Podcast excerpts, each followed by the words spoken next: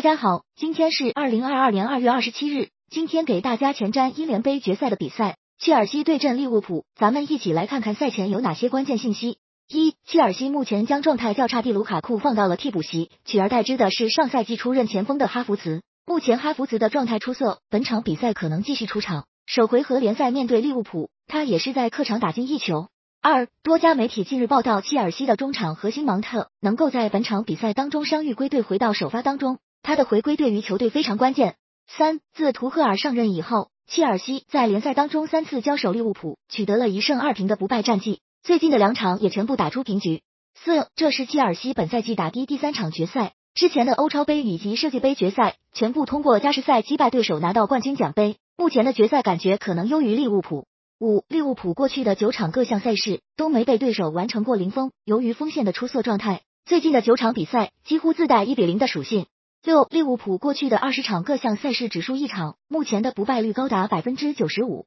本场比赛常规时间内不败的概率也是极高。七，利物浦联赛杯大部分的时间都是首发的替补门将凯莱霍，而本场比赛赛前克洛普也表示，可能还是会延续这个首发门将的安排。八，本赛季两次联赛交锋，萨拉赫两场比赛各进一球，并且最近的三场比赛他每场都有进球，一共打进四球，状态非常出色。